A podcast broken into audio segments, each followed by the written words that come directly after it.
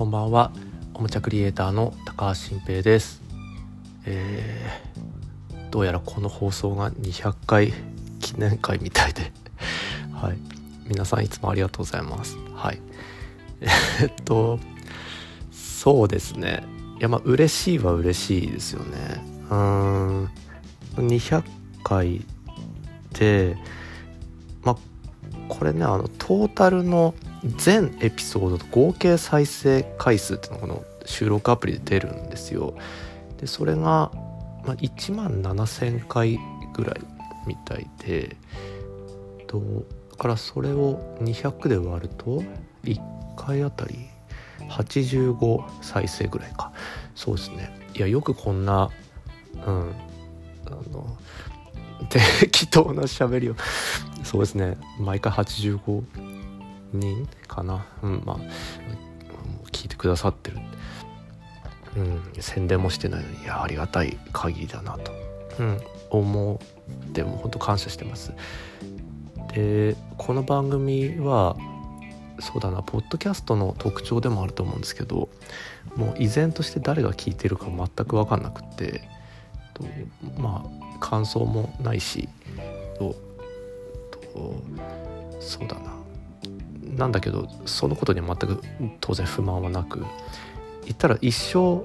誰が聞いてくれてるかを知らないまま生きたいなって思ってるんですよね。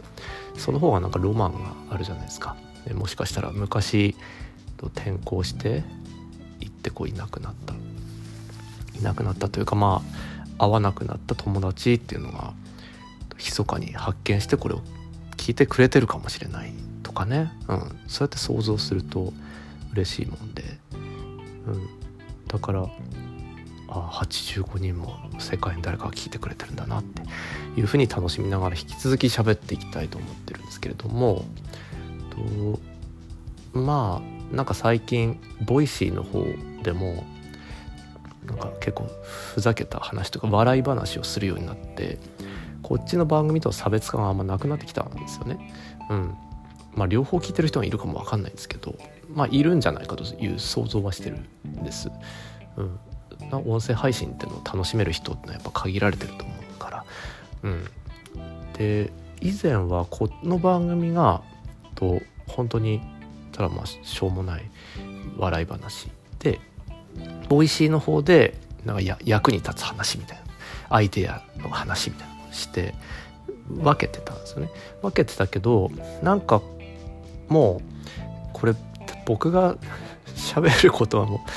う何喋っても面白くなったのか分かんない。ちょっとすいません。そんなあのうぬぼれた発言をするわけじゃないですけどなんかもう何喋っても面白く紐付けられるようになった能力が発動したせいかこっちで適当なこと喋るとあこれなんか気づき生まれるから Voicy でちょっと整えて喋り直そうかなみたいになってこっちを Voicy で話すことの叩き台にしてで Voicy で後日話すみたいななんかそういうことが起こるようになったんですよね。で配信のタイミングがこっちが1週間に1回だからその妙もあって先に Voicy で整って喋ったやつの叩き台が後でこっちで流れるみたいなこと多分あったりはするんですよ。でだからまあそれは便利だなと思ってるんですけどその喋ることがかぶり始めてきていると。なので別にそれはいいんですけど今日は200回記念なんでなんか、まあ、 Voicy で絶対喋んないことなんか言いたいなみたいに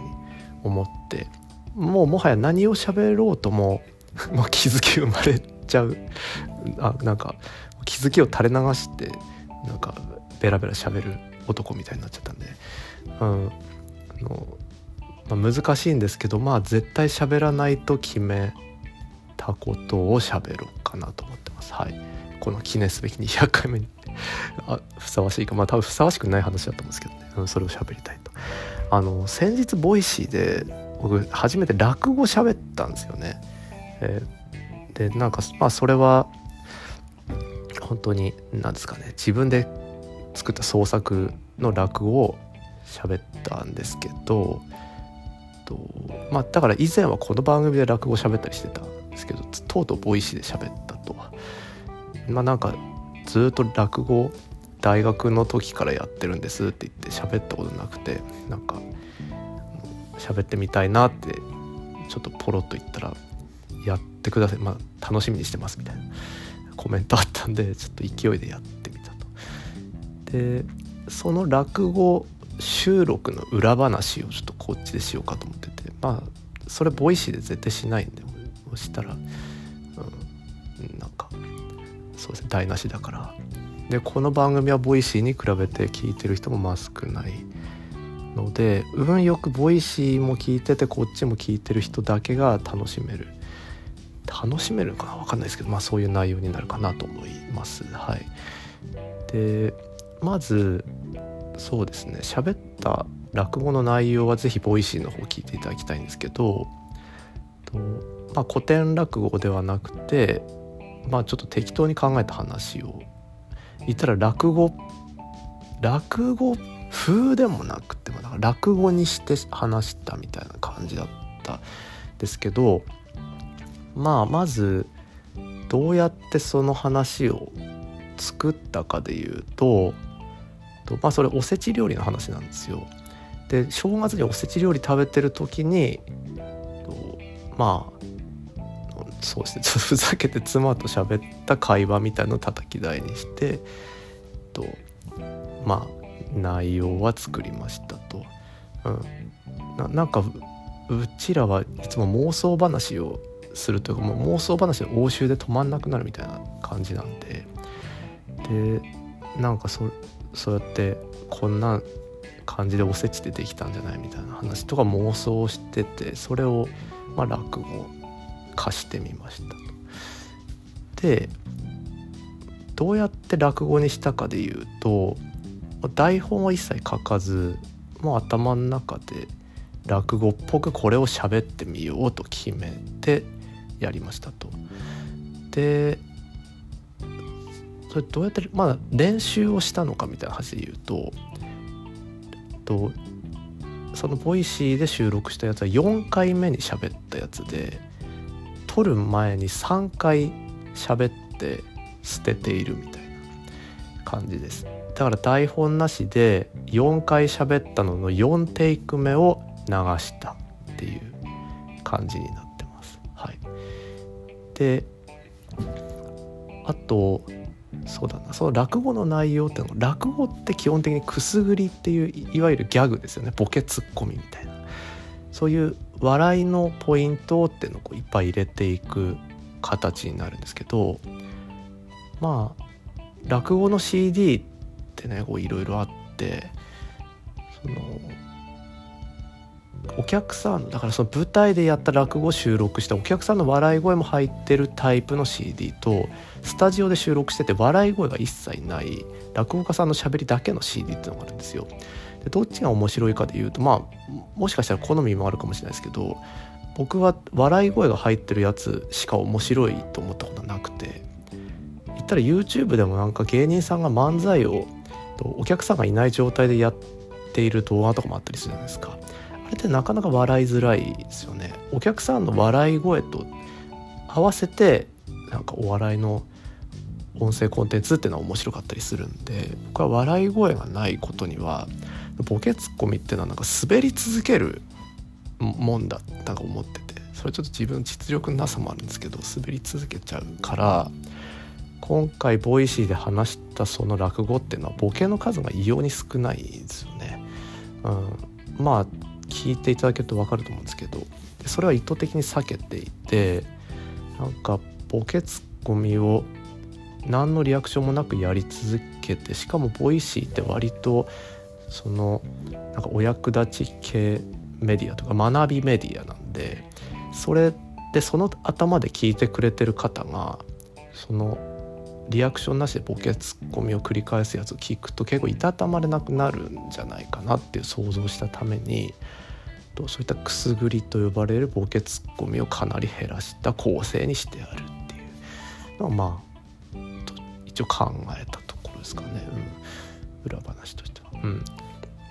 であと撮った後に僕は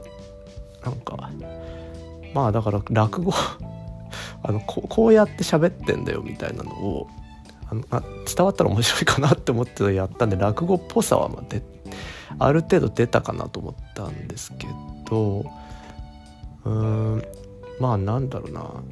と結局話してる内容がまあフィクションなわけですよねその嘘の話を作り話なんですよ。で Voicyっていつも一応僕の番組ってアイデアの番組なんで真実を語ってるわけじゃないけど嘘は語ってないですよね。自分はこう考えているんだっていう自分がとこれを考えたということは真実なんですよっていうまあと本当の思ったことを本当の言葉で喋ってるからそれに対して初めてなんか嘘をなんか 嘘だらけのことを喋ったってことでこれ本当の話かなって信用されちゃったら怖いなって思って。でもなんかデカデカと放送のとこに「フィクションです」って書くともうなんかつまんないしつまんなくなっちゃうんでなんかめっちゃ発見する人だけしてくれみたいな見つからなさそうなその放送の概要の下の方に「フィクションです」みたいな注釈を入れたんですけど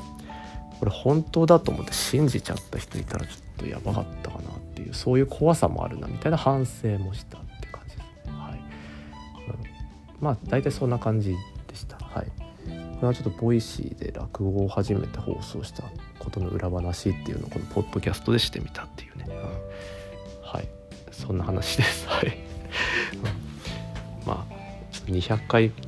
記念でも何でもなかったですけど。そうですね。ちょっとまあ機会あればそっちこの後聞いてみていただけるといいかなと思います。はい。うん。だからこっちの番組でもうちょいその落語の叩き台とか喋ってもいいかもしれないですね。 Voicyではちょっとやるかわかんないですもう二度とやんないかもしれないけど。うん。はい。まあ楽しかったです。久々に。はい。って感じかな。はい。ということでこの番組はまあ多分終わんない。多分終わんないかな。頻度まあ、仮に下がっても年に1回でもやったらそれは終わったことにならないで終わんない気がします。はい、ということで引き続きいやそうだこれだから今年一発目かもしかして2024年明けましておめでとうございます。今年もよろしくお願いしますっていうことですかね。はい。じゃあ今日は以上です。皆さんまたお会いしましょう。おやすみなさい。